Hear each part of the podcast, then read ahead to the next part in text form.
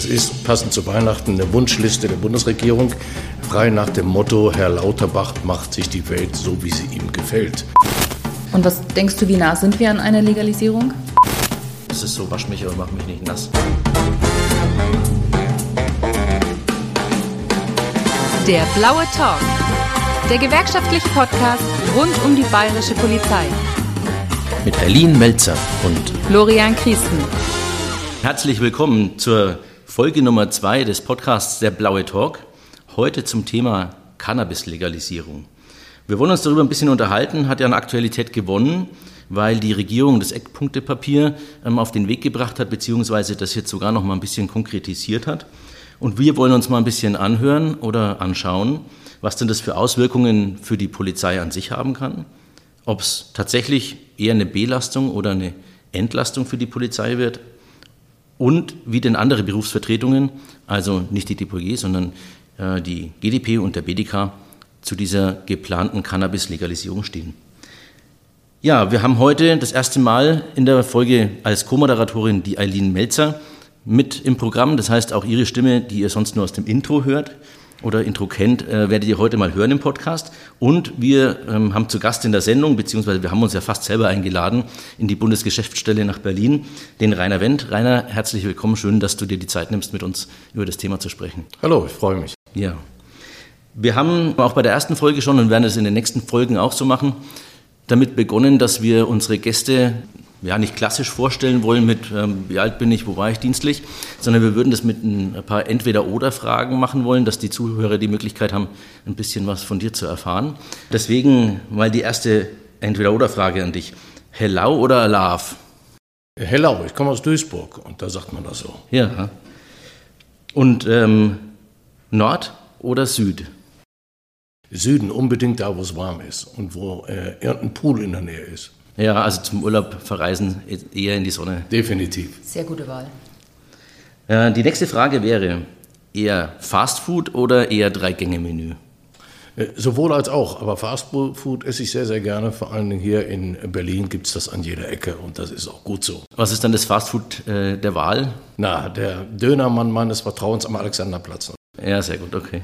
Ähm, und wenn du dich entscheiden müsstest zwischen Routine und Spontanität, was wäre da deine Wahl? Na, immer Spontanität, das habe ich hier als DPG-Vorsitzender gelernt. Der Tag ist immer so aufregend mit unterschiedlichsten Themen und äh, da kann man sich Routine gar nicht erlauben. Ja, genau, alles gar nicht planbar. Ne? So ist es, ja. ja. Und wenn du dich entscheiden müsstest zwischen Berliner Zeitung und Instagram, wo würde da deine Wahl drauf fallen? Auf der Berliner Zeitung, ganz sicherlich. Instagram äh, bin ich zwar auch und äh, lese ich auch gelegentlich, genau wie andere soziale Netzwerke. Äh, aber die Zeitung, das, auch das klassische Zeitung lesen und zwar mit Papier in der Hand, das liegt mir immer noch am meisten. Ja, okay. Ja, kann ich nachvollziehen, ist bei mir ähnlich. Ja. Okay, ja, vielen Dank für die Beantwortung der Fragen. Dann würde ich sagen, dann gehen wir mal zum Thema über, zum eigentlichen Thema, über das wir reden wollen, Cannabis-Legalisierung und ähm, die Frage, was für Auswirkungen das vielleicht auf die Polizei hat. Einleitend dazu vielleicht nochmal ein paar Sätze zu diesem Eckpunktepapier der Bundesregierung, das ja mit verlautbaren hat lassen, dass jetzt dann so geplant und käme es denn so wie gewünscht, der Verkauf von Cannabis in lizenzierten Geschäften möglich wäre. Wenn man sich an einer Höchstmenge irgendwie festmachen will, die maximal besessen werden darf, an der THC-Obergrenze für Leute zwischen 18 und 21 Jahren und drei Pflanzen, die man als über 18-Jähriger im Haushalt selber anbauen darf. Spannende Eckpunkte, finde ich. Und jetzt zu der eigentlichen Frage oder zu dem eigentlichen Thema. Was meinst du denn aus deinem Blickwinkel heraus? Was hat denn das für Auswirkungen auf die Polizei global gesehen? Also erstmal noch ein Satz zu diesem Eckpunktepapier. Das ist passend zu Weihnachten eine Wunschliste der Bundesregierung, frei nach dem Motto, Herr Lauterbach macht sich die Welt so, wie sie ihm gefällt. Äh, er glaubt nämlich, dass künftig also nur noch legal angebaut wird, legal transportiert wird und dann auch legal verkauft wird, und zwar nur äh, an Leute äh, über 18 Jahren, die sich das natürlich auch leisten können. Denn auf Cannabis soll dann ja auch eine Sondersteuer erhoben werden. Und alle anderen Drogendealer, die jetzt durch den Görlitzer Park laufen, beenden dann ihr Geschäft und sagen, oh, Herr Lauterbach verkauft jetzt nur noch in Apotheken, okay, dann stellen wir unsere Arbeit ein. Das ist natürlich kompletter Unfug, aber es ist typisch für diese Regierung, die an der Lebensrealität völlig vorbei arbeitet und einfach nicht verstehen kann, dass an unseren Haupt- und Realschulen und an anderen Schulen schon 10- und 12-Jährige Cannabis konsumieren. Und das werden sie auch weiter tun. Das heißt, die Schickeria leistet sich dann in der Apotheke das teure Cannabis und unsere Kinder schicken wir weiter zum Drogendealer an der Ecke. Das ist die Lebensrealität. Aber den zweiten Teil blendet Herr Lauterbach komplett aus und äh, schreibt davon, dass die Jugend jetzt besser geschützt würde. Äh, die, und die Aufgabe delegiert er dann an die Kommunen. Wenn ich da ganz kurz zwischenfragen darf, weil Thema Schwarzmarkt haben wir auch gedacht, da reden wir nochmal drüber. Also wenn ich jetzt dem folge, was du sagst, dann gehst du mal davon aus, dass der Schwarzmarkt nicht verschwinden wird durch eine geplante Legalisierung des Cannabis. Es gibt überhaupt keine, kein Land auf der Welt, das diese Annahme rechtfertigt. Äh, das ist der Wunsch von Herrn Lauterbach und das ist ja auch der Wunsch der äh, Cannabis-Legalisierer, die seit Jahren durch die Gegend laufen. In Wahrheit steckt ein großes Geschäft dort hinter, ein Milliardengeschäft, äh, das von der Cannabis-Industrie hier gefördert wird. Und die linke Politik ist bislang darauf reingefallen. Ich habe die große Hoffnung, dass Europa hier ein klärendes Wort schafft.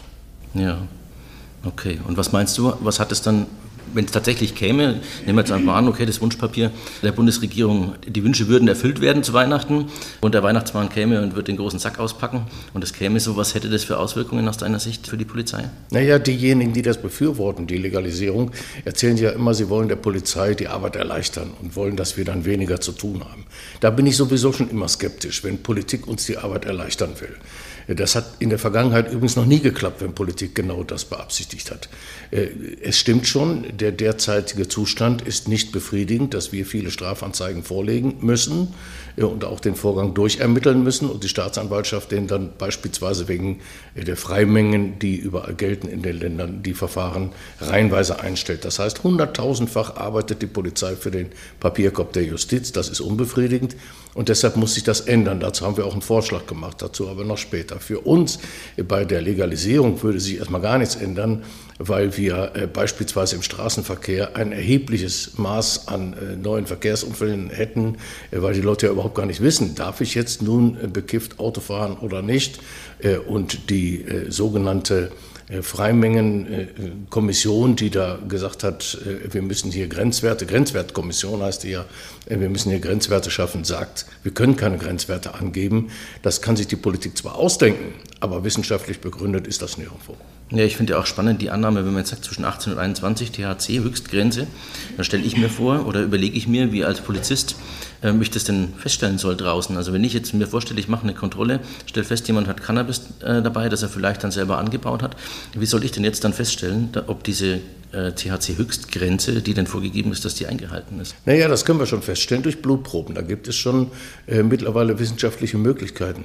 Äh, das Problem ist nur, dass diese äh, Grenze, die dort äh, geschaffen werden soll, einfach nur der Fantasie der Politik entsprungen ist. Es gibt keine wissenschaftliche Begründung dafür, dass irgendein Grenzwert, ähm, der da geschaffen wird, ähm, tatsächlich äh, eine Sicherheit schafft.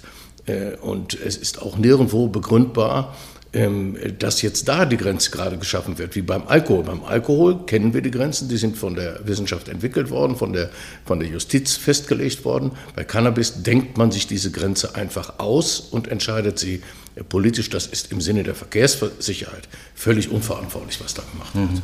Aber wenn du sagst, ne, wir haben die wissenschaftlichen Methoden und könnten das mit äh, Blutwerten bestimmen, ist aber ja trotzdem in der Praxis, wenn ich es mir jetzt vorstelle, ähm, würde eine verdachtsunabhängige Kontrolle machen, stelle es fest, dann würde das jetzt für mich eigentlich den Anfangsverdacht ja gar nicht rechtfertigen, dass ich so einen schwerwiegenden Eingriff in die Gesundheit ähm, der Person äh, mache, die ich da kontrolliere obwohl ich ja eigentlich keinen konkreten Verdacht habe. Also das ist ja dann praktisch nur ein, ein vages Bauchgefühl, das mir dann vielleicht sagt, ja, es könnte sein, dass der Wert überschritten ist, aber ja, faktisch ist ja schwierig feststellbar. Naja, Hinweise wird man immer brauchen, die irgendeinen Verdachtsmoment begründen und dann äh, müsste notfalls eine Blutprobe angeordnet werden, wenn zum Beispiel ein freiwilliger äh, Test äh, nicht geleistet wird. Aber noch einmal, diese, diese Verfahren sind völlig unausgereift und bislang gilt ja, dass jeder messbare Wert, das ist irgendwo bei 0,1 Nanogramm, äh, dann zur Fahruntauglichkeit führt, beziehungsweise dann auch rechtfertigt, äh, jemanden äh, zur medizinisch-psychologischen Untersuchung zu schicken, denn dann muss erstmal geprüft werden, ist das nun ein Dauerkonsument, mhm. der zur Teilnahme am Straßenverkehr völlig ungeeignet ist. Also allein in diesem Bereich unglaublich viele Unklarheiten und Wünsche der Regierung, aber eben mehr auch nicht. Würdest du diese angebliche Entlastung, die man ja gerne bei der Polizei dann sieht, weil man sagt, es würde alles vereinfacht, siehst du die in irgendeinem Punkt, also dass du sagst, okay, in dem Bereich könnte das tatsächlich zu einer Entlastung für die Polizei führen? Nein, nirgendwo, äh, weil ja auch der schwarze Markt nicht aufhört zu existieren. Äh, Im Gegenteil, jetzt soll ja noch ein neuer Markt hinzukommen, nämlich der sogenannte legale Markt. Und man muss sich das ja mal vorstellen, der Drogenbeauftragte der Bundesregierung fragt uns, fragt die Polizei und uns auch als deutsche Polizeigewerkschaft, wie man das denn organisieren könnte, wie man beispielsweise bewachen könnte, diese, diese Cannabisfelder, wo das dann angebaut wird. Soll, also, da müssen wir demnächst möglicherweise die Hundertschaften drumherum stellen, damit sich da äh, keiner bedient. Und äh, wie lächerlich dieses Eckpunktepapier teilweise auch ist, sieht man an der Formulierung, dass jemand drei Pflanzen zu Hause haben äh, sollen darf. Man muss sich das jetzt mal vorstellen. Kommt dann irgendwie das Ordnungsamt vorbei und zählt die Pflanzen und vor allen Dingen äh, müssen die auf dem Balkon sein. Wie muss man die halten und wie kontrolliert man das überhaupt? Also da sieht man, dass hier Dinge geplant werden, völlig an der Lebensrealität vorbei. Kein Mensch kann so einen äh, Unfug kontrollieren und das wird dann auch nicht passieren, sondern äh, dann wird jeder Richter sagen, da gibt es ja wohl keinen Beschluss für. Ist ja auch richtig so, dass es dafür keinen Beschluss geben kann. Ja, gerade bei der Überprüfung Anbau von Pflanzen äh, stellt sich mir auch die Frage, bei, bei drei Pflanzen pro 18-Jährigen im Haushalt, ähm, da ist ja die Frage, sind dann da Namensschilder an den Pflanzen, also dass man die auch zuordnen kann und sagen kann. Naja, okay. vor allen Dingen, äh, wenn man von der Größe der Familien ausgeht, äh, äh, kann das schon beträchtlich sein. Also ich hatte sieben äh, Geschwister, wir waren mit acht Kindern zu Hause, meine Mutter kam dazu, das wäre dann schon eine richtige Plantage geworden, wenn alle 18 sind. Mhm. Da würde ich zu einer weiteren Frage kommen, Rainer. Deine persönliche Meinung, ähm, denkst du, dass dann mehr Konsumenten auftreten oder weniger?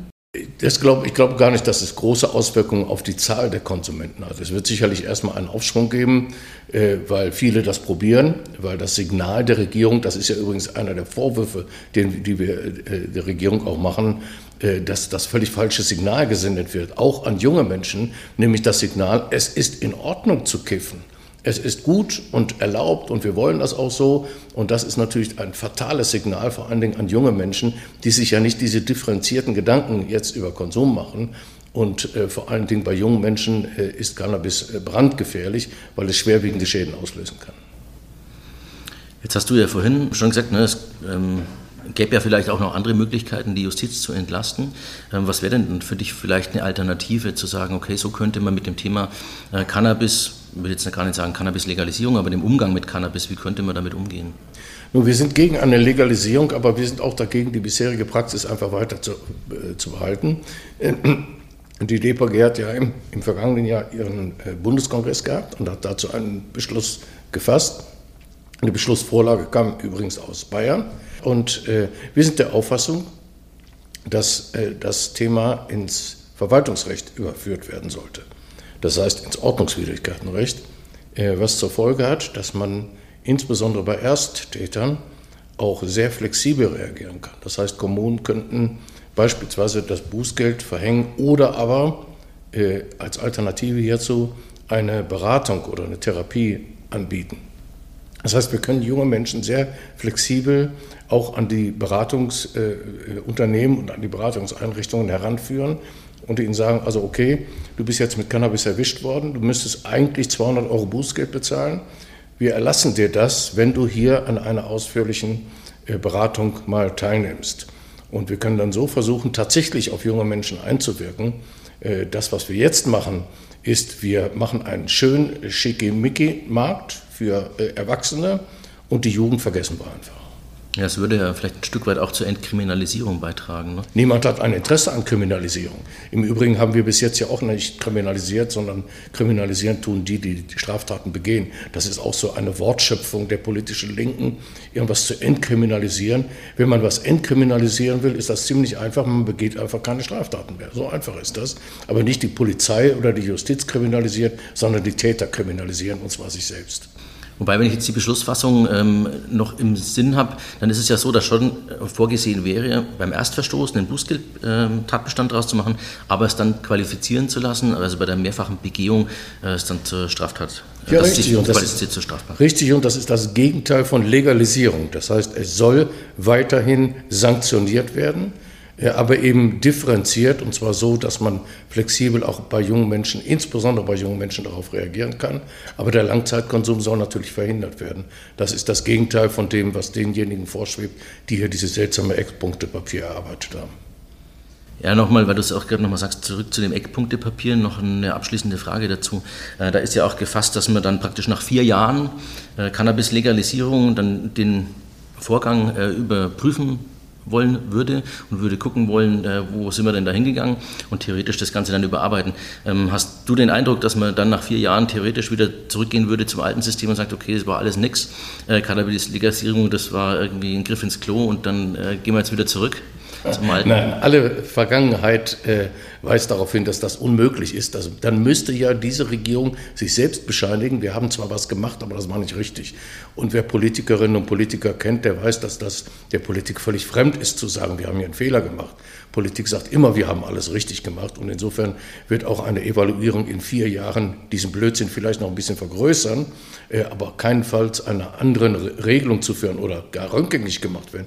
Politik macht nie etwas rückgängig. Sie entwickelt die ein oder andere falsche Entscheidung zwar weiter, und zwar weiter falsch, aber rückgängig macht sie nie was. Und schon gar nicht gibt sie zu, einen Fehler gemacht zu haben. ja. Und was denkst du, wie nah sind wir an einer Legalisierung? Ich glaube, dass wir weiter davon entfernt sind, als die Freunde der Legalisierung sich vorstellen können. Es gibt nun mal ein europäisches Gesetz und Deutschland ist ein äh, Eckpfeiler dieser Europäischen Union, das ist auch gut so. Wir sind ein Raum äh, nicht nur der Frieden, des Friedens und der Freiheit, sondern auch des Rechts, und zwar des gemeinsamen europäischen Rechts. Und äh, dieser Ratsbeschluss besagt nun einmal, dass Cannabis nicht legalisiert wird. Es ist im Übrigen auch in den Niederlanden nicht legalisiert, sondern wird dort nicht, nur nicht verfolgt. Also diese Legalisierung, die den Deutschen vorschwebt, ist mit europäischem Recht, übrigens auch mit der Charta äh, der Vereinten Nationen, nicht vereinbar. Und deshalb bin ich ziemlich sicher, dass die Europäische Kommission dieses Vorhaben stoppen wird. Äh, vielleicht gibt es einige kleinere Veränderungen. Da könnte ich mir zum Beispiel die Überführung in Verwaltungsrecht vorstellen. Das würde die Europäische Kommission sicherlich auch äh, genehmigen.